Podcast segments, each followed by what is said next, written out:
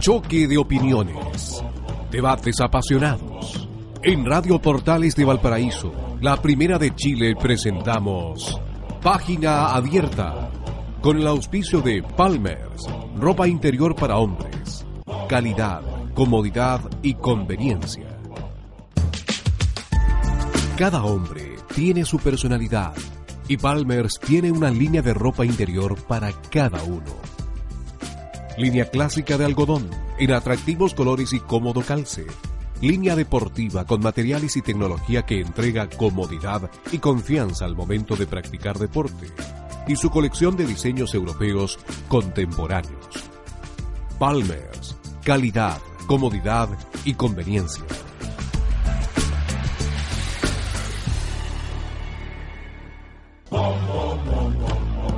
Con ustedes, Página Abierta, con Víctor Musa y Nicola Jadua.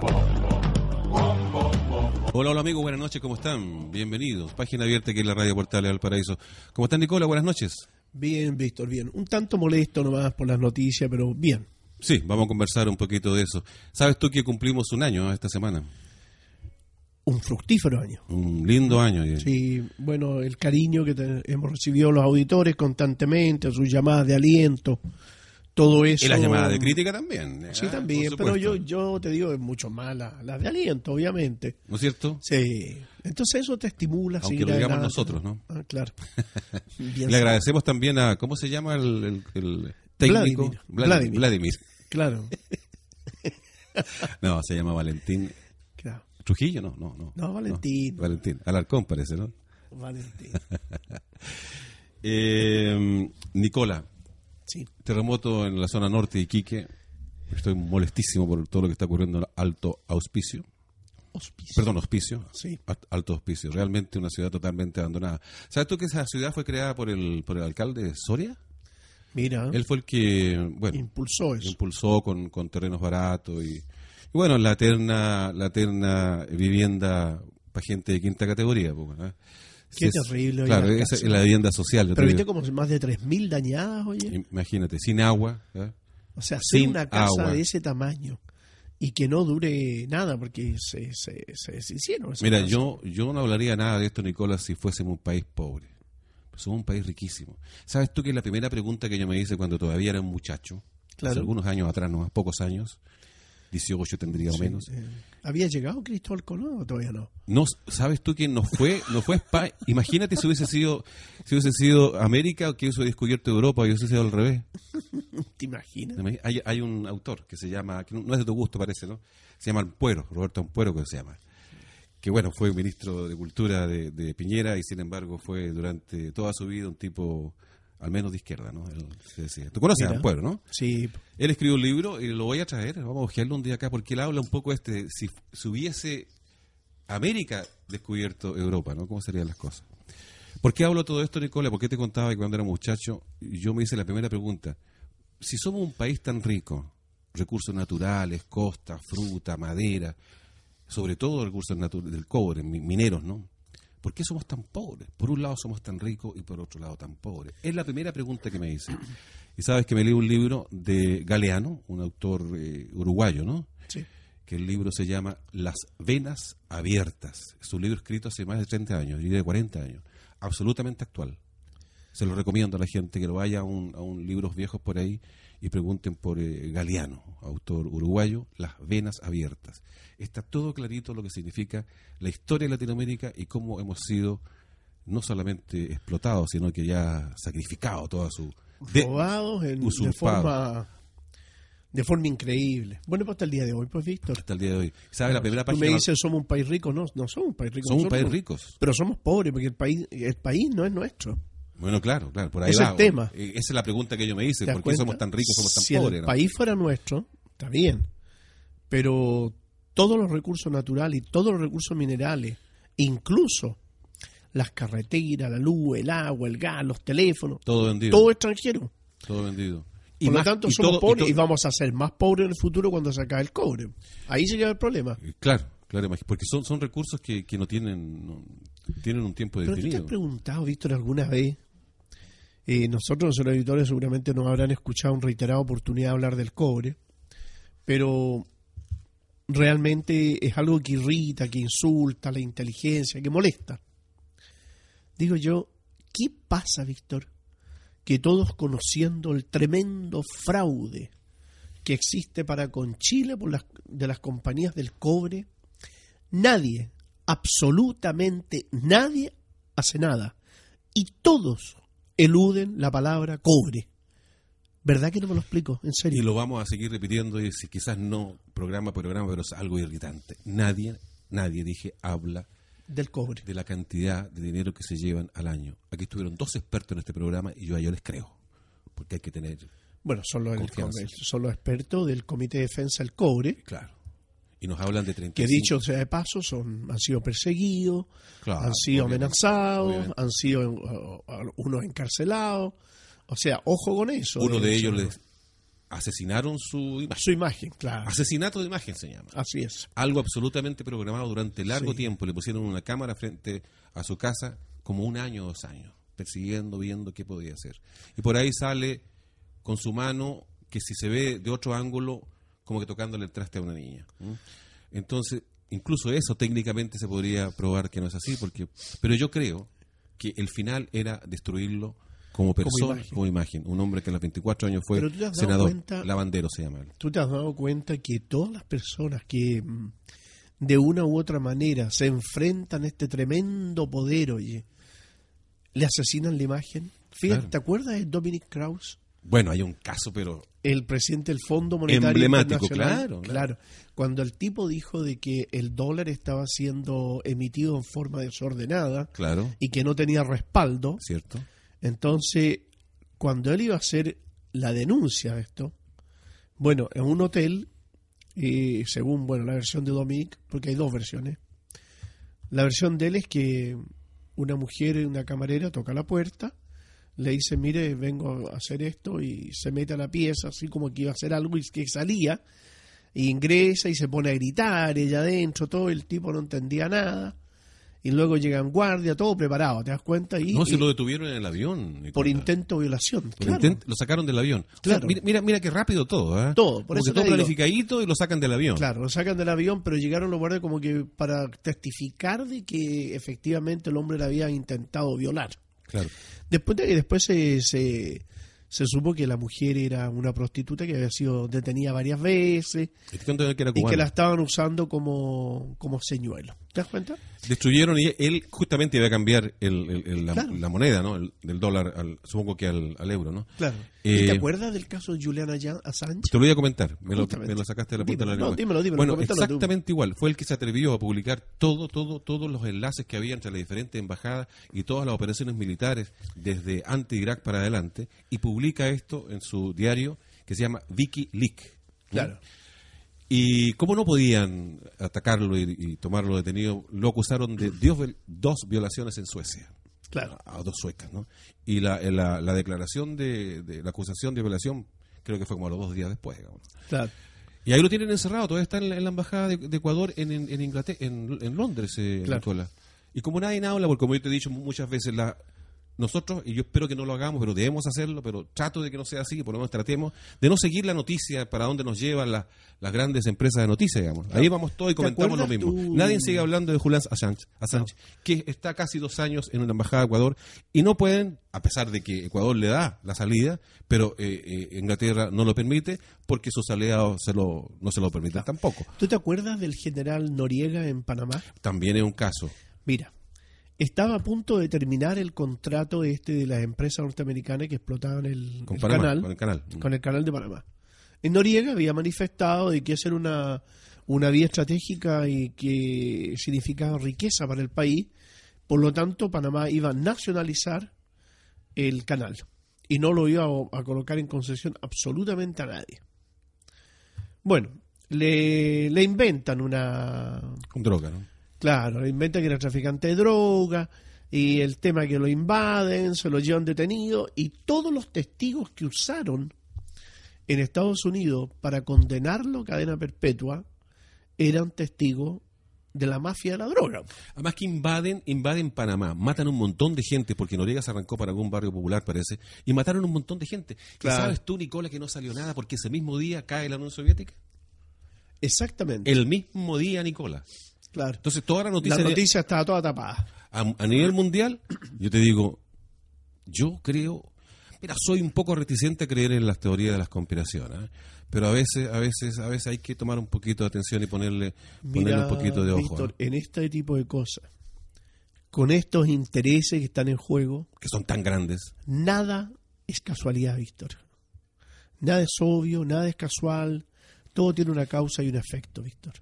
Bueno, Saddam Hussein también quería cambiar el, el- el- el- Iba a, dólar. dejar, iba a dejar de usar el dólar como moneda de cambio porque se da cuenta que no tenía respaldo. Y lo mismo Gaddafi, Y lo mismo Gaddafi. que quería crear también una, una nueva liga árabe, no sé si se puede Así decir es, así, ¿verdad? así es. diferente a la que existe hoy día. Y que con una moneda que la respaldaban los países árabes. Claro, claro. Es muy Bueno, interesante. Yo le leí el significó libro. la eh, muerte y lo mismo que a Saddam Hussein que le significó la muerte. Exactamente. Yo leí el libro de, creo que tengo el libro verde del, de, de Gaddafi, no, lo voy a traer en Pero muy bueno, Víctor. Sí, yo lo tengo. Tú sabes que Gaddafi eh, tenía en Libia el país más democrático y más eh, moderno de todo el mundo árabe. Así es. Tú sabes que se descubrió que Libia en el subsuelo tenía un mar, pero de agua dulce, y un mar de petróleo. Imagínate, el agua que es lo más preciado eh, tanto como el petróleo, y va a llegar un minuto que va a ser el agua. ¿eh? Sí, ¿y tú sabes lo que hicieron? Gaddafi hizo un río artificial, ¿puedes creerlo? Mira, Y regó miles de miles de hectáreas de desierto, la regó con este eh, río artificial y un río hecho con tecnología de los libios. Bueno, y las universidades, eh, Gaddafi contrató, hizo contratar a prestigiosos profesores universitarios de Europa con, con el triple sueldo de lo que ganaban en Europa. qué manera de destruir. y formaron una, una universidad Dios maravillosa. santo, Y mira lo que han hecho Estados Unidos ahora, junto con su perrito faldero, porque es Francia. Han creado, No fue bien mal a, a- han creado, Víctor, Holanda. 250 milicias privadas que hay en Libia. Libia es un país que tiene 250 personas mandando. ¿Te, te imaginas el desorden que hay ahí, Víctor? Y cómo destruye la imagen de los líderes, ¿eh? Porque si tú hablas de Gaddafi, ¿eh? es la persona que lo era, ¿no? Extravagante y todo lo demás. Pero eso es, es un, es un el- eso no es el fondo del asunto. El fondo es que él quería cambiar el, el dólar, quería vender en, en- en otra moneda, no sé. Sí. Y que eso tiene un golpe enorme para todo el imperio norteamericano, obviamente, ¿no? Lo mismo quiso hacer Saddam Hussein. Acuérdate que Saddam Hussein era aliado a Estados Unidos. Si ellos no tienen tecnología eh, para hacer las armas que tenía eh, Saddam Hussein. No, pero si Estados Unidos sabía que no tenían las armas. Entonces, claro. o sea, fabricaron pruebas. ¿Te acuerdas que hicieron el servicio de inteligencia británico? Fabricó unas pruebas como que Gaddafi, o sea, como, perdón, que Hussein estaba comprando uranio en Nigeria. ¿Te Claro, acuerdas? claro, claro. Y todos sabían que era mentira. A mí lo que, lo que me pasa si por la nunca se mente... encontraron esas armas de destrucción masiva. Pero si no- nunca sabían- existieron, Pero compadre. es que nunca existieron. Pero Víctor, ¿sabes tú lo que a mí me duele mucho? Fíjate, me duele sobremanera pensar, eh, me molesta, me duele, me altera eh, saber y pensar existen señores que tienen un gran poder militar y se encargan de hacer este tipo de cosas eh, tan inmorales cuando muere gente, Víctor. En, en Irak hay un billón, escucha señor auditor, un millón doscientas mil personas que perdieron la vida, de los cuales hay más de ochocientos mil jóvenes menores de 30 años de edad. Víctor, es, es, es, es, es horrendo. Destruyeron un país, toda su riqueza Pero cultural. no, pero todo, la- todo, todo, todo. se robaron todos los museos, Víctor. Se robaron Como lo hicieron todo. siempre antes. Anda, anda, Patrimonio cultural de la humanidad. anda al Museo Louvre, anda al Museo de París, están todas las cosas que son de los países árabes. Anda, pues, no se trajeron las pirámides porque no podían, ¿no? ¿Eh? Pero Víctor, sí, en el, en el Museo de Historia de Londres, yo estuve ahí, hay más monumentos. Viejos se llevaron bloques gigantes de Increíble. piedra, se lo llevaron todo. Tienen más que Egipto. Pero no te digo si el Museo del Louvre tiene, tiene más. Yo estuve en el Museo del Louvre y en el Museo del Vaticano también. Mira. Hay cualquier cantidad de cosas de los países árabes. Pero que es horrible. El saqueo es de todo tipo ya. Toda la historia la humanidad que debiera haber sido conservada bien, La riqueza cultural viene de esos países, Nicola. pero todo lo hicieron pedazos. Todo. Lo quemaron, se lo robaron. Es horrible, Víctor, es horrible. Pero vuelvo al tema, Irak, fíjate. eh, ¿Sabes tú lo que es? Que todos los, todos los hogares iraquíes tienen un muerto en su familia. Me imagino. Entonces digo yo, Víctor, ¿qué será? ¿Qué pasa por la mente de un hombre como Bush, George Bush, cuando fabrica una mentira Nicola es un sabiendo que van a morir miles y millones de personas por la ambición de tener más? Nicola es un sistema, si no es Bush. Bush, el presidente de Estados Unidos tiene muy poco poder. Pero el poder- es el- un sistema, ni siquiera es él el que gobierna. Departamento del Tesoro, el- el- la CIA, la, la FBI, Los ellos, partidos. los part- esos son los que gobiernan. Pero tú sabes que el padre de Bush, la familia Bush, era eh, socio con lo- la familia Bin Laden Pero claro. en la explotación del Fue petróleo. el único avión que salió con toda la familia de Bin Laden después del ataque a, la- a las Torres Gemelas. Fue el único. claro, toda la único, familia. Toda la familia con ellos. Oye, pero qué qué escándalo y la gente no lo sabe. Es que hay un, hay un libro que yo le recomendaría, fíjate a los auditores, no sé si tú lo leíste, se llama La terrible impostura La terrible impostura. de Thierry Besson. Es, créanme, es un muy, muy buen libro. Ver, Besson es un periodista francés que se dedicó a investigar todo este tema. Y bueno, ahí tenemos otro caso. Thierry Besson lo estaba pidiendo a Estados Unidos porque lo querían juzgar. A ver, repite el nombre más o menos para que la gente lo, se lo memorice. Ya, Besson, Thierry Mesan.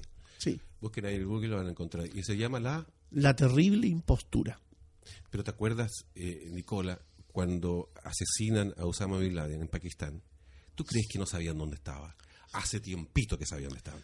Invaden tiempo. Pakistán, matan a toda su familia y ellos viendo la Clinton, la, la mujer de Clinton y todo el aparato eh, de- del gobierno de... ¿Tú te acuerdas que Obama, muestran riéndose a ella? Claro, y, las- y mirando ahí, oye, y, y, y Obama en un lugarcito por ahí rinconado prácticamente, ¿no?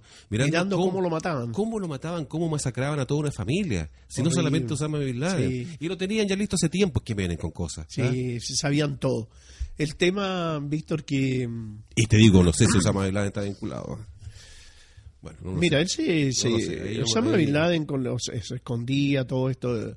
eh, pero tú sabes perfectamente bien que esta organización de Al-Qaeda es una organización que la creó la CIA, que la maneja la CIA y la utiliza la CIA para todas las labores que ellos... Mira, mira lo que te digo. Tienen una tremenda capacidad militar. Atacan a todos los países, curiosamente, atacan a todos los países que son enemigos de Estados Unidos. Y a Estados Unidos no le hacen absolutamente nada. No lo tocan, no lo nombran. Entonces, para la risa, ¿me entendés? Entonces, es una organización Al Qaeda, Víctor, de llena de militantes que son verdaderos enfermos mentales. Y te digo verdad, o sea, son sacados de los elementos más extremistas e ignorantes de- del Islam. Porque el Islam es, un, es una maravilla. Yo, yo te digo, lo he leído mucho y cada vez que lo leo me admiro más y lo encuentro fabuloso. Ya lograron ya lo que querían lograr. pues. Claro. Sacrificar, estigmatizar una religión. Así el es. Islam. Pero toman estos grupos, pues, oye, que no, no representan ni, ni al 0,5% de, de fanáticos religiosos y lo presentan como que eso fuera el Islam. ¿Te das Claro, cuenta? Claro. Entonces, y estos tipos enfermizos los utilizan para hacer eh, matanzas atroces, atentados atroces, pero lo utiliza la CIA. Fíjate que hay información que la han, nunca la han podido desmentir. Eh, ¿Te acuerdas tú de Mahmoud Aka, el, uno de los miembros que iban en el, en el avión, según ellos, cuando hubo el atentado a las Torres Gemelas?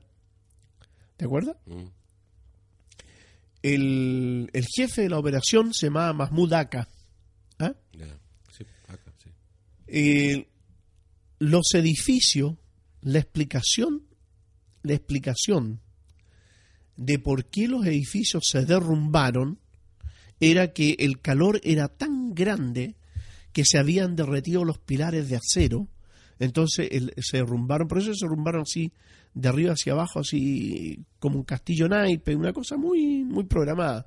Esas son explosiones programadas muy bien hechas. Justo caerse así en forma Claro. de lechita. ¿eh? Sí, Eh, pero- no dañar ningún edificio. Curioso, curioso. Curioso. Bueno, pero resulta que de todo eso, del- del fierro que se derritió por el calor, que el avión desapareció porque se derritió el avión, lo único que quedó intacto es el pasaporte de Mahmoud Aka. Así descubrieron quién era el jefe de la operación. Pero resulta que Mahmoud Aka lo han visto en Nigeria, lo han visto en Malí, lo han visto en Chad.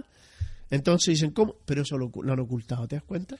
Tienen un poder enorme para ocultar, desinformar. ¿eh? O sea, de Las hecho... comunicaciones son el poder más grande que hay. el más grande que hay. Mira tú cómo lo tergiversan todo, pues, Víctor. Todo tergiversan cosas para ganarse a la opinión pública mundial y colocarla en contra de las personas. Fíjate tú que si observas tú la técnica de Estados Unidos, Estados Unidos cada vez que quiere invadir un país para robar, porque eso es lo que hacen, matan, asesinan para robar, para robarse el petróleo, para robarse cualquier cosa. Pero los norteamericanos, me refiero al gobierno norteamericano, porque el pueblo norteamericano se mantiene absolutamente ignorante de lo que hace su gobierno. No conoce lo que sus ejércitos y sus gobernantes hacen afuera, no tienen idea. Por eso hay que hablar del gobierno norteamericano. La política exterior del gobierno norteamericano. Es horrible. Entonces, estos tipos, cuando quieren robar un recurso, eh, empiezan generalmente a identificar que el problema existente en tal o cual país es el gobernante, un hombre. En Libia era Gaddafi. Empiezan a desprestigiar a las personas. Claro, era Gaddafi. El Gaddafi era el problema. Gaddafi, ¿Ah? la persona. Claro, era la persona que no permitía que fueran a robar el agua, el petróleo, todo. En, en Irak era Saddam Hussein. ¿Te acuerdas? En Panamá era Noriega. En Cuba es Castro.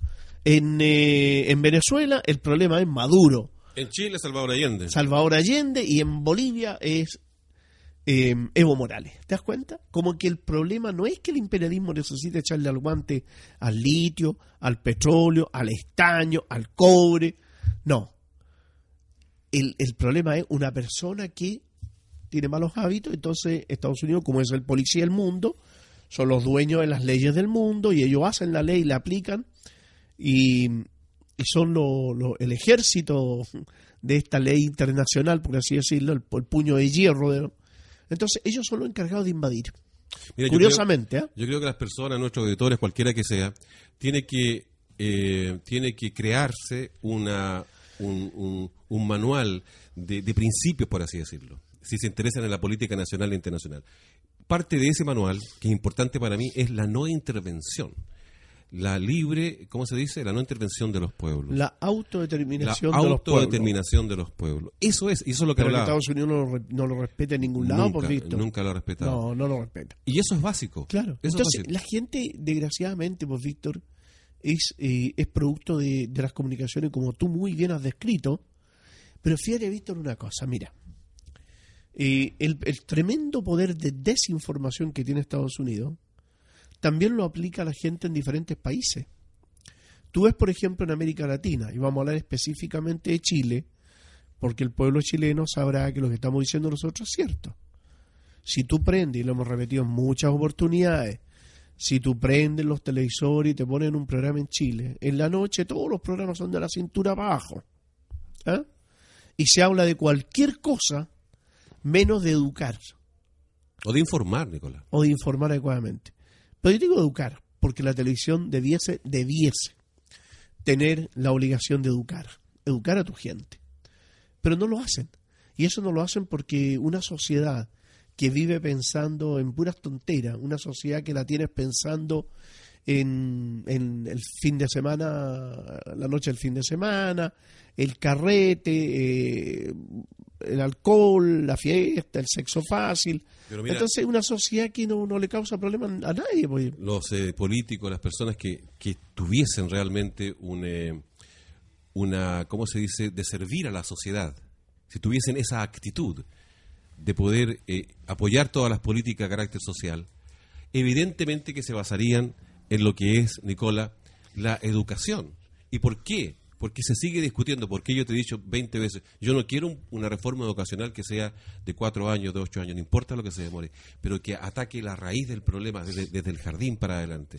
De esa manera vamos a enfrentar por un lado la desigualdad y por otro lado vamos a crear personas con sentido crítico de lo que viven, con un sentido crítico, no buscando el negativismo, sentido crítico. Todo se tiene que criticar, todo se tiene que entender con personas que tienen una mejor educación, cambia evidentemente la sociedad, se disminuyen los rangos de, de la desigualdad, porque yo no aspiro a una sociedad igualitaria porque eso es muy utópico, lo quisiera, naturalmente, ¿no? Pero la intención, la Al menos la igualdad de posibilidades. la igualdad de posibilidades que todos empiecen en la meta Claro, con la misma claro. fuerza, digamos, ¿no? ¿Ah? Sí. Y eso es lo que se pide. Entonces, por, todo tiene que ver, o sea, es que es como una estructura que funciona. Desinformación, mala educación, desigualdad, clases, porque en este país tampoco se habla de clases. Claro. No se habla de clases, se habla de gente con, de- con peligro de calle, como le llaman, no sé, eh, En situación de en calle. situación de calle. Mendigos, pobres, explotados, ignorantes que no han tenido posibilidad y ni acceso a ninguna parte, digamos. ¿Ah? Y le llaman con situación de no sé qué y no sé cuánto. Indigentes pobres, víctimas de una forma de hacer la sociedad. Y que esto atra- atraviesa a todos los gobiernos que hemos tenido, bueno, sin contar la dictadura, más los 25 años de concertación o lo que se llame Piñera y ahora nueva mayoría. No dan, no dan dónde eh, hincar el diente, dónde se podría realmente hacer y, y- gozar de transformaciones reales. Nicola, me gustaría eh, no, no irme del, del tema, eh, tal como decíamos recién, no sigamos las noticias, pero quedémonos un poco en Irak. ¿Qué pasa en Irak hoy día? ¿Quién gobierna? ¿Existe parlamento? ¿Cómo está la situación de los trabajadores? Porque también quizás nosotros cometemos un error, ¿no? Nosotros tenemos que hablar de, clase trabajadora, cuáles son la- la- las riquezas que todavía tiene Irak, de qué vive Irak, cuál es el nivel de educación, cuál es el nivel de analfabetismo. ¿Cómo está la situación hoy día en Irak? Bueno, mira, analfabetismo en Irak no hay. Una de las cosas eh, buenas que tenía Saddam Hussein era el sistema educacional. La educación en Irak, aparte de gratuita, era de muy alto nivel, Víctor. Y los profesionales que estudiaban gratuitamente tenían la obligación, una vez terminada su carrera, tenían la obligación de trabajar dos años eh, en el caso de los médicos, trabajaban dos años en los hospitales públicos, con el sueldo mínimo. Pagar Claro. de vuelta, ¿no? Devolver al Estado, al Claro, país, lo que había costado educarlo. Claro. Igual que. El, el caso, fíjate, Víctor, de. El alfabetismo te decía, no hay, eh, la educación es muy buena, muy buena. El petróleo, ahí ya está el problema. El petróleo que era de Irak, ahora no es de Irak. Es de Dick Cheney, de Rumsfeld y de la familia de George Bush. Los que hicieron la guerra. los que hicieron la guerra. Ellos son los dueños del petróleo iraquí. El gobierno de Irak es un gobierno eh, musulmán, pero de tendencia chiita. ¿Qué significa eso? Chía, la chía es una de las tendencias del Islam que, por decirte, a ver, a lo mejor la, la- la alternativa popular, la alternaría, por decirte, como, a ver, haciendo el parangón con, con la analogía con respecto a los cristianos, serían los cristianos para el socialismo, en otras palabras Los chiitas. los chiitas serían los musulmanes para el socialismo. ¿Te das cuenta? Son eh, una tendencia religiosa de muy popular, de mm, una tendencia de izquierdista dentro del Islam. O sea, ellos ¿Ah? son los que gobiernan en, en- en Irak. En Irak son los que Eso gobiernan. No lo entiendo Irak. entonces, ¿por qué? Eh, ¿Por qué dices tú? Por el hecho de que cómo quedaron ahí después los norteamericanos. Mm. Lo que tú tienes que no tienes que olvidarte que los norteamericanos no se fueron por voluntad propia. A los norteamericanos los echaron. Los norteamericanos trataron de salir así en forma honorable, por así decir, una, una rendición honorable, ¿ah? pero en Irak lo sacó la resistencia. La resistencia le propinaba entre un promedio entre 200 y 250 operaciones militares diarias, Víctor. Fíjate lo que es eso. 200 o 250 operaciones diarias. 50.000 soldados norteamericanos quedaron lisiados de por vida. Las pérdidas eran catastróficas. Mi- el, no, el, eh, el gobierno norteamericano perdió en Irak 980 mil millones de dólares. Horrible, horrible. No lo vamos a ganar nunca los chilenos eso. Y en Afganistán llevan perdido ya 750 mil millones de dólares y una guerra que también la tienen perdida. En Afganistán les queda solamente la capital, nada más. Pero Helmat, Kandahar y, y toda la frontera con, eh, con Pakistán, eh, la zona de los pashtunes, toda ya está liberada por los talibanes. Los han expulsado a los, a los americanos de ahí. Entonces, O sea, Estados Unidos... van, puede- invaden, matan y pierden. y pi- pero Estados Unidos es el país que más países ha invadido en el mundo, pero ha perdido toda la guerra. No ha ganado ninguna. Estados Unidos nunca ha ganado una guerra, Víctor. Entonces, eh, además, ¿sabes por qué no la puede ganar? Si Estados Unidos nunca va a ganar una guerra real, Víctor, va a destruir países por la tremenda capacidad militar que tiene, va a destruir países. Pero a la larga van a tener que salir de esos países. Y así ha pasado en todos lados. Porque ellos tienen el sistema de las guerras privadas hoy en día. ¿Ah? Cualquier billete. Claro, ellos compran mercenarios. Hay una empresa que se llama la Blackwater, que en Chile, en Chile se dedicó a llevar muchos mercenarios para Irak y para Afganistán. Y les pagan sueldos ridículos, porque hay tipos que le pagan 3.500, 4.000 dólares por ir a combatir y ir a arriesgar la vida. Pues eso, es ridículo. se venden barato, ¿eh? Claro, se venden muy barato. Entonces es absurdo, porque el soldado norteamericano no gana eso, gana, gana tres veces eso. Pero en la primera línea de fuego, en la primera línea de batalla, tiran a los latinos, tiran a los mercenarios y tiran, fíjate, y aquí hay que entenderlo en el mal sentido de las cosas, tiran a los negros, fíjate. Pero el anglosajón, el rubiecito bajo azul, ese, ese está siempre en las computadoras, en la intendencia, en, la logística afroamericano y latino. y latino. Esos son los que van a pelear. Sobre todo de la, de la América Central. Sobre todo los medios. De los, mira, el primer muerto, el primer hombre que murió en la guerra de Irak, el 2003, era un mexicano apellido Rodríguez. Y el primer desertor de conciencia, objetor de conciencia, era un mexicano apellido Bustos. ¿Te das cuenta? Entonces, el, el tema es ese, Víctor. Ellos contratan y de repente el tipo, el mercenario, claro, hasta cierto punto va a arriesgar la vida. Se va a llegar un momento en que entre arriesgar la vida y caer prisionero, prefiere caer prisionero. Nos vamos a una pausa, no se vayan, cortito, unos segunditos, ¿eh? nos vemos. Comodidad, diseño, vanguardia, calce perfecto, tecnología, confianza, contemporaneidad y calidad. En un solo hombre. Con Palmers y sus líneas, clásica de algodón, en atractivos colores y cómodo calce. Línea deportiva, con materiales y tecnología que entregan comodidad y confianza al momento de practicar deporte. Y su colección con diseños europeos y contemporáneos. Palmers, calidad, comodidad y conveniencia. Usted está en la sintonía de página abierta aquí en la radio Portales al París. Estamos conversando con Nicola Jauda, la actualidad internacional. Eh, Nicola, Afganistán fue un dolor de cabeza para la Unión Soviética en ese tiempo. Estuvieron 10 años la Unión Soviética en Afganistán. Kabul, antes de la invasión de, de la Unión Soviética, era una capital muy hermosa, Nicola. Si uno tiene la imagen de la que nos pintan los medios occidentales, ¿no? Claro. Falta de libertad, ex- pero era casi como ver, y yo, bueno, yo conozco esto por, por eh, no he estado ahí, pero conozco por documental y gente que ha estado eh, directamente en Kabul.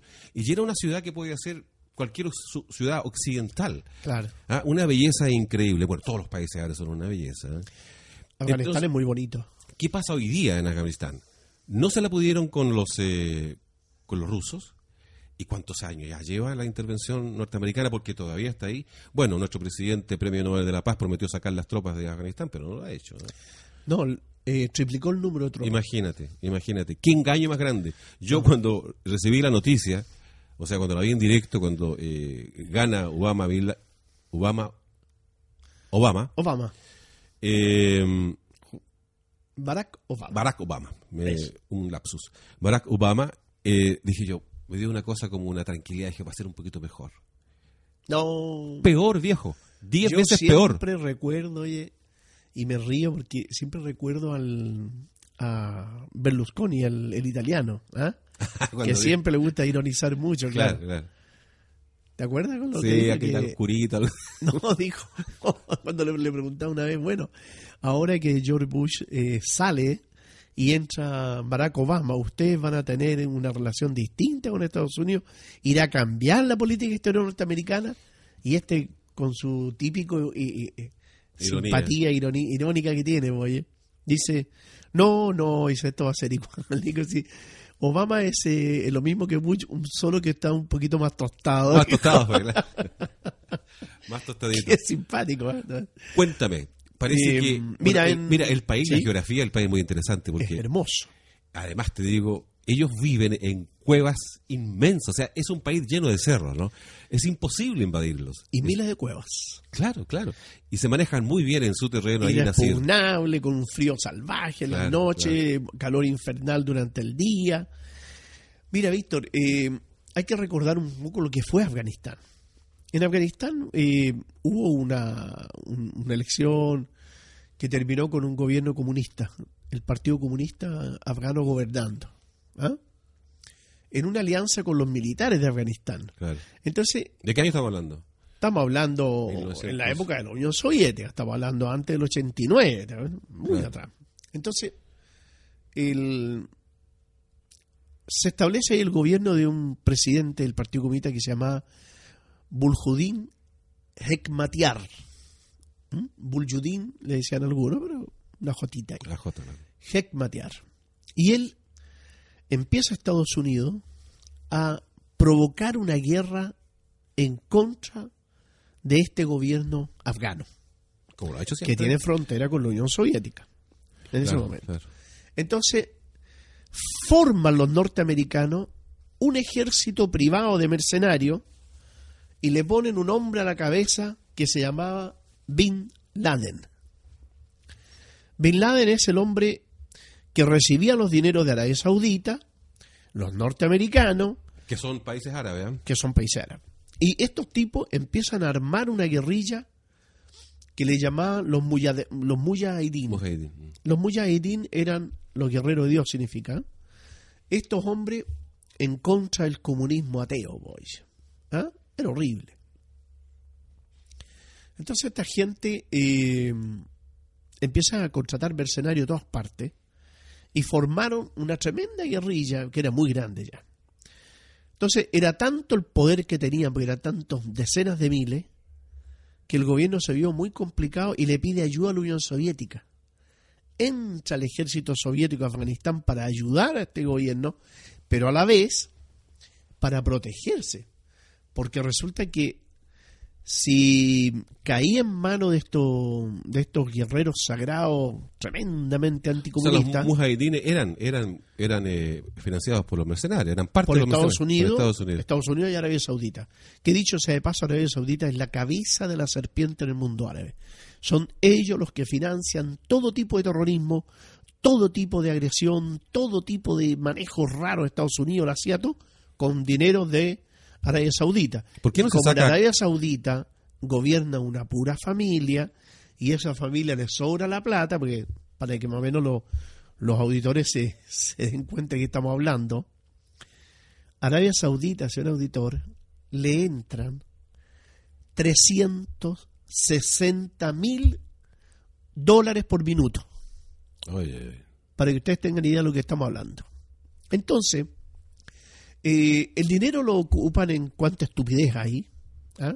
¿Te acuerdas cuando mostraban un- a un rey saudita en un, en un casino de Estados Unidos dando un- una, una propina de 20 mil dólares? ¿Te acuerdas? Un Sí, tipo que le trajo claro. un café dio una propina de 20 Bueno, mil dólares. cada 20 lucas. Pero el pueblo saudita, el pueblo saudita se muere de hambre, Víctor. En Arabia Saudita hay una ignorancia mayúscula. ¿Cómo no se revela ese pueblo ya? ¿Cómo no, no- Es que es terrible, Víctor. Allá es muy control difícil total, revelar. ¿eh? Tienen control total. Primero, eh, la gente tiene que saber que en Arabia Saudita la familia real es dueña de todo el país. Si te lleva el apellido de ellos. La familia Al Saud, por eso se llama Arabia Saudita, porque ese, ese otro país es de ellos. Es un país gigante, es de ellos. Por eso se llama Saudita. ¿ah? Como decir, aquí Chile los González o Chile Carrasco. ¿ah? Son- ellos son dueños de todo el O país. Chile Alarcón, una cosa Claro. así. Entonces, cuando ellos, eh, una persona se casa, ya tiene una familia, entonces ahora es el, el, el príncipe, el rey, qué sé yo, cualquiera, de repente mocosos de 20 años, voy, te firman un papelito ahí donde te autorizan a construirte una casita. Pero el día que te vean hablando algo raro, que te sospechen de que tú puedes estar en contra de la monarquía, te echan para afuera los sapos deben estar pagados en todos lados. está lleno, lleno. Entonces, pero fíjate que aún así, los jóvenes intelectuales de Arabia Saudita, los que han salido a estudiar afuera, cuando han llegado a su país y se, dan cuenta de lo que están viviendo, porque en Arabia Saudita se vive una monarquía absolutamente feudal. Es el feudalismo en persona, o sea, eso es feudalismo, pero de lo más retrógrado, primitivo, arcaico, medieval, caduco que hay, es salvaje lo que hay en Arabia Saudita. Entonces, estos jóvenes van, estudian en Europa todo, y vuelven y dicen, pero ¿cómo, cómo, ¿cómo va a ser este mi país? Y son los mismos hijos de príncipe, todo eso. Es peligroso que manden gente a estudiar afuera. Claro, por eso es que ahora lo están prohibiendo. Ahora están prohibiendo que la gente haga historia afuera. Entonces, estos jóvenes de la misma familia de los príncipes son los que se están rebelando y están dirigiendo la revuelta en contra de la familia real. Porque dice esto, esto es un insulto al, al- a la esencia humana. Sinónimo de, de, de Arabia Saudita es Qatar, ¿no? Digamos, Pero en la misma, Qatar- la Qatar- misma sí. gobierno. Mira, yo estuve en ambos países con la selección palestina. Cuando yo entrenaba en la selección palestina, estuve en esos países y los conozco bien. Hay una gran diferencia entre Qatar y Arabia Saudita. ¿En qué términos? En que Arabia Saudita, imagínate que lo- los príncipes y todo, todavía andan con la espada en el cinto y lo miraste muy feo, o él sospecha que tú le pu- pudiste haber mirado a su, a su mujer y, y no, no duda en cortarte la cabeza con la espada. O sea, es así el tema. po. Qatar es otra cosa. Qatar es un país más ¿Le occidental. cortan las manos, no? Te- Qatar, eh, no, no, Qatar tiene un tribunal eh, eh, independiente. No, mira, de verdad, Víctor, eh, no obstante que es una monarquía, pero es una monarquía muy distinta a esa monarquía de Arabia Saudita. Arabia Saudita es un insulto al espíritu humano, o sea, es una cosa horrible. Entonces, estos tipos eran, esta familia, como te digo, rancia. Tú has visto que todos los gobernantes de Arabia Saudita son todos mayores de 80 años, oye. Todos mayores de 80 años de edad. Porque no se atreven a entregarle el poder a los de abajo. Porque saben que va a tener que producir un cambio. Tiene que haber un O cambio. sea, aquí estamos esperando el cambio generacional, entonces. se están ¿eh? muriendo. En- Como se están muriendo, están buscando a los más viejitos para entregarle el- el- la, la herencia. Pero bueno, ya hay poder, eh, eh, luchas de poder muy grandes ahí. Estos tipos financiaron a los mujahedín en, en Afganistán. Entonces, los mujahedín empiezan a establecer una guerra de guerrilla contra los rusos que fue muy fuerte, muy fuerte. Los rusos no podían derrotarla. Y lo que cambia el equilibrio de la guerra fue lo siguiente. Los rusos tenían unos eh, helicópteros, ¿ah? unos helicópteros artillados, que eran los que le permitía volar de entre medio de las, de, la- de las montañas y poder disparar de las cuevas y todo eso. Los mujahideen, Estados Unidos para cambiar el curso de la guerra le entrega unos misiles antiaéreos que se llaman Stinger, que son de alta precisión, muy buenos, y que los usa un hombre nomás. ¿eh? Una bazuca al hombro, apunta para arriba y dispara. Y la llegada de los Stinger fue lo que cambió la guerra. Al final los rusos tuvieron tantas pérdidas, tantas pérdidas, que tuvieron que abandonar Afganistán y dejaron a Bulhudin Hekmatyar con su ejército solo frente a dos grupos, los Mujahideen, pero también apareció un grupo eh, que empieza a disputarle el poder a estos partidarios de Estados Unidos, que eran los talibanes. Aquí se le conoce como los talibanes, pero la verdad que eran los talibín, que significa los talibín, que son los estudiantes, Víctor. Sí, los estudiantes. sí. Eran estudiantes, eran los jóvenes estudiantes de las ciencias islámicas, de la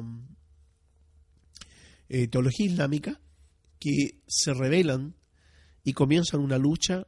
Al final terminaron con los mujahideen, terminaron siendo un gobierno conjunto y se establece el gobierno de Afganistán. Que el gobierno de Afganistán entra en contradicción con Estados Unidos cuando, y aquí viene la pregunta, el por qué la guerra de Afganistán, pues, y el invento de las torres gemelas, el autotentado, porque está ya más que probado que fue un autotentado, o sea, nadie se va a creer, nadie, nadie, nadie en ninguna parte del mundo va a creer que un avión, un 757, que de ala a ala mide setenta y tantos metros, se estrella contra el Pentágono y en 15 minutos el avión desapareció. Eso no se lo cree nadie. ¿Te das cuenta? El Pentágono nunca se vio ningún avión. Nada, si no, había- no había avión, no había nada. Los periodistas llegaron a sacar fotos y no había avión, no había nada. Bueno, todos saben que eran dos misiles eh, Hawk ¿m? y Tomahawk que los tiraron contra el Pentágono. Está, el- está todo tal cual fue. Hay los postes de la luz que están frente a eso, no fueron tocados. Entonces, Claro. imagínate el, el avión como le iba a botar un poste, pues. Bueno, En fin, ese tongo que fue la, la, la, la- el asalto a las Torres Gemelas, que fue un... Bueno, ahí supuestamente un avión en el Pentágono y dos aviones en la, en la Torre Gemela. Claro, Y un cuarto avión que los mismos americanos lo tiraron para abajo. claro. ¿Cómo se explica eso? Bueno, hay varias explicaciones que Estamos saltando un tema, Que a otro, estamos nunca- desordenados. No, pero no importa. Hay varias explicaciones que nunca han respondido los norteamericanos. Primero la gente le dice, bueno, ¿por qué nunca hemos sabido la lista de los pasajeros que iban en los aviones? Pues yo? Qué curioso, no habían pasajeros. Un piloto norteamericano dice, yo volé ese avión hace mucho tiempo atrás y estaba en desuso, hacía tres años, estaba en desuso. Claro. Bueno, por eso les invito a leer ese libro, La terrible impostura. La ¿Ah? terrible impostura. ¿eh? La terrible impostura. Ahí se van a dar cuenta las entrevistas a la gente que estuvo en todo eso, bueno, en fin, y las revelaciones que se han hecho. Bueno, hay cantidad de Bien. documentales y todo está en YouTube. ¿eh? Hay Sí. cualquier cantidad de material, son más de 10 años ya, Nicolás. Bueno, resulta, Víctor, que estos tipos descubren que el país que tiene más litio en el mundo era Afganistán. El litio, nosotros sabemos que es el material, el mineral del futuro. Computadores, teléfonos. computadores, los teléfonos celulares, Todo lo las baterías para los autos, todo, todo, todo se hacen con baterías de litio. Por lo tanto, es el, el mineral del futuro. Y el mayor productor era Afganistán. El segundo, ¿tú sabes cuál es? Bolivia, Chile. Chile. Chile, segundo. Chile. Pero con la diferencia que a nosotros no nos, no- Estados Unidos no, no, no nos va a invadir. Porque aquí la concertación le regaló litio a los norteamericanos y tranquilamente no hubo necesidad de disparar un tiro. Y lo que quedaba de- Pi- Pi- Piñera eh, echó abajo eso. Sí, pero la, la- lo Qué que raro. quedaba, lo que quedaba, no, porque era escandaloso, porque hay una segunda empresa que era la que, de la que estaba eh, postulando, él tenía un, un alto porcentaje en la propiedad. ¿Quién? Entonces, Piñera. Ah, sí. Claro, entonces como era muy escandaloso, prefirieron echarlo abajo. Entonces, el, el tipo eh, pasa lo siguiente, Víctor. Se quería privatizar el litio chileno en 40 millones de dólares por el lapso de 30 años. Y se calcula que el primer año producía 500 millones de dólares de utilidad. Oye, oye. ¿Te das cuenta tú? Es así como a los chilenos se les quita su riqueza, la que es de todos ustedes, de usted que me está escuchando, de su hijo, de sus padres, el de todos nosotros. Y cuando usted no tiene salud, cuando no tiene educación, recuerde que todas las riquezas nuestras se las están regalando a los extranjeros. Y lo que lo regala son los gobiernos que hemos tenido nosotros. Entonces, volviendo a este tema de Afganistán, tú me ibas a decir algo. Sí, Nicola, quedamos en, eh, en que se retira la Unión Soviética después de 10 años. Sí. Gorbachev dice que esto fue un error. Imagínate, un error. ¿Cuánta gente murió de ambos lados? Claro. Eh, ¿Y quién toma el poder entonces? Eran eh, los que eran apoyados por Estados Unidos. No, Es que esto se- lo que me decía Los que apoyaban a Estados Unidos eran los mujahideen, Sí, eso. pero quienes tomaron el poder, que tuvieron la mayor fuerza militar para tomárselo, eran los talibanes. Ya, entonces gobiernan los talibanes con Co- todas las... Se alían con los mujahideen y forman un gobierno. Ah, se alían con ellos. Sí, salían con ellos. Y entra en esta, en esta, en esta guerra entre Estados Unidos. ¿Bajo qué condiciones? ¿Cuáles son los Bueno. parámetros? Cuando se inventa el tema de las Torres Gemelas, Estados Unidos decide buscar a quien era su mejor aliado, su gran aliado, que es Bin Laden. Que Al Qaeda, Bin Laden había hecho el atentado, por lo tanto había que sacarlo eh, de Afganistán. Y si Afganistán no lo entregaba, entonces ellos iban a invadir Afganistán. Resulta, Víctor, que un mes antes del atentado a las Torres Gemelas, justamente en Qatar, que tú mencionabas, estaba Bin Laden en un hospital haciéndose una pequeña operación. Y fue a visitarlo el jefe de la CIA para el Medio Oriente y estuvo con él ahí. ¿Te das cuenta? Todo el relato, todo esto y todas estas cosas así, está justamente en ese libro. Qué Entonces, increíble. claro. Entonces el tipo, el tipo sabían exactamente que estaba ahí. Pero no solo querían, Víctor, el eh, no solo querían el litio de Afganistán, sino que existe otro plan norteamericano que era apropiarse del petróleo iraní, de Kazajstán, el de Irak que ya se lo habían tomado, y hacer un oleoducto Era el siguiente paso después de Afganistán. que pasaría desde, desde toda esta parte arriba hasta el, gol, el Eilat, el puerto de Eilat, en lo que es Palestina ocupada, que se le llama le llaman Israel. ¿Te das cuenta? Ah, por ahí llega el tubito. Por ahí pasa. Entonces los talibanes, Víctor, le dicen a Estados Unidos, nosotros permitimos que el oleoducto pase por Afganistán, permitimos toda la explotación de eso, pero nosotros queremos el 10% del negocio. El 10% del negocio, que era un negocio de 490 mil millones de dólares anuales, significaba 49 mil millones de dólares para los talibanes al año.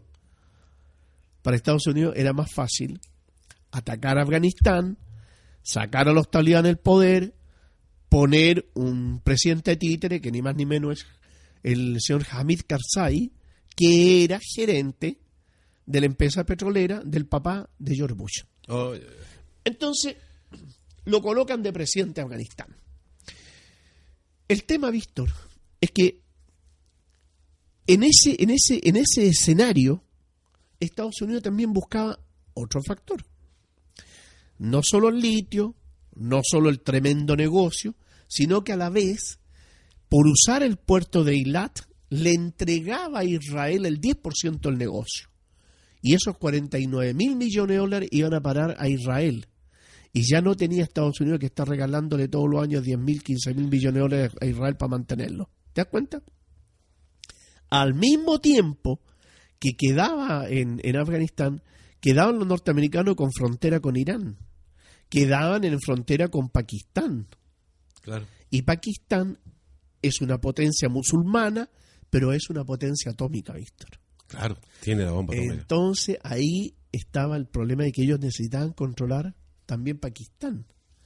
Porque Pakistán es terriblemente anti-israelí y tiene bomba atómica. Esta mujer que podía haber tomado el poder en Pakistán, ¿de qué línea era ella?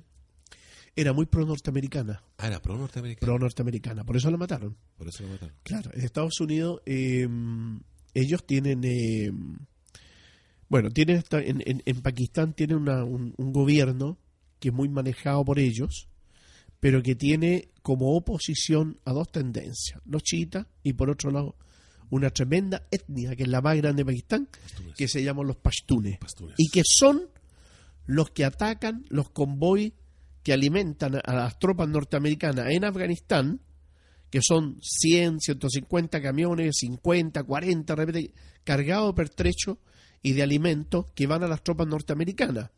El negocio del abastecimiento del del- de, de las tropas norteamericanas en Afganistán lo tiene Donald Rumsfeld, que era Claro. el secretario de Defensa. Claro, son Y casualmente, cada vez que van camiones a dejar los alimentos, los pastunes los atacan, en la mitad del camino los destruyen, entonces tienen que mandar una partida nueva. O sea, esto no tiene cuándo para terminar. Entonces, el Estado norteamericano es el que paga eso y el señor Rumsfeld se hace multimillonario. Los muertos los colocan los, los afganos y las utilidades se las llevan las empresas transnacionales norteamericanas. Un negocito redondito. ¿eh? Oye, Nicola, muchas gracias. ¿ah? Pero antes que te vaya, me gustaría contarte a ti y a los auditores de lo que está pasando en Concón. ¿Te parece, Nicola? Pero encantado. Mira, avanzan obras de multicancha en población nueva refinería petróleo de Concón. El proyecto de reparación de la multicancha y camarines del sector Nueva Refinería Petróleo Concón tendrá una inversión de 51 millones, Nicola, más o menos. Harta plata, ¿eh? Sí. La obra tiene un plazo de 88 días corridos, la que estará lista para su entrega a la comunidad las primeras semanas del mes de mayo de este año. Las principales mejoras que pretenden recuperar un nuevo espacio deportivo para la comuna incluyen la reposición de las instalaciones sanitarias, eléctricas y de gas para la habilitación de baños y camarines. Qué bueno, felicitaciones a los conconinos y especialmente a su alcalde. Bienvenida a alumnos de intercambio con Andorra. Interesante, España. Fueron recibidos eh, por el alcalde Oscar Suponte los dos alumnos que participaron en el intercambio estudiantil entre Andorra y Concón. ¿m? Los que después de cuatro meses de práctica en hotelería y turismo llegaron a nuestra comuna. La enriquecedora experiencia ahora será traspasada al resto de sus compañeros del Liceo Politécnico de Concón. Son semillitas, compadre. ¿Cierto? Que son aportes importantes que a mí me encanta destacar este tipo de cosas positivas, ¿m? de vengan de donde vengan. Muchas gracias, Nicolás, nuevamente. ¿ah? Que estés muy bien, Víctor. Eh, re bueno el programa de hoy. Aunque lo, aunque Sí. lo, aunque lo diga yo, po. Si no lo decimos nosotros. no lo hacemos nosotros, ¿no es cierto? Espero que ustedes opinen lo mismo. Buenas noches, ¿ah? que descansen. En Radio Portales de Valparaíso finaliza Página abierta. Fue una presentación de Palmers, ropa interior para hombres, calidad, comodidad y conveniencia. Comodidad, diseño, vanguardia, calce perfecto, tecnología, confianza, contemporaneidad y calidad. En un solo hombre. Con Palmers y sus líneas clásica de algodón, en atractivos colores y cómodo calce. Línea deportiva, con materiales y tecnología que entregan comodidad y confianza al momento de practicar deporte. Y su colección con diseños europeos y contemporáneos. Palmers, calidad, comodidad y conveniencia. En página abierta les acompañaron Víctor Musa y Nicola Jadua.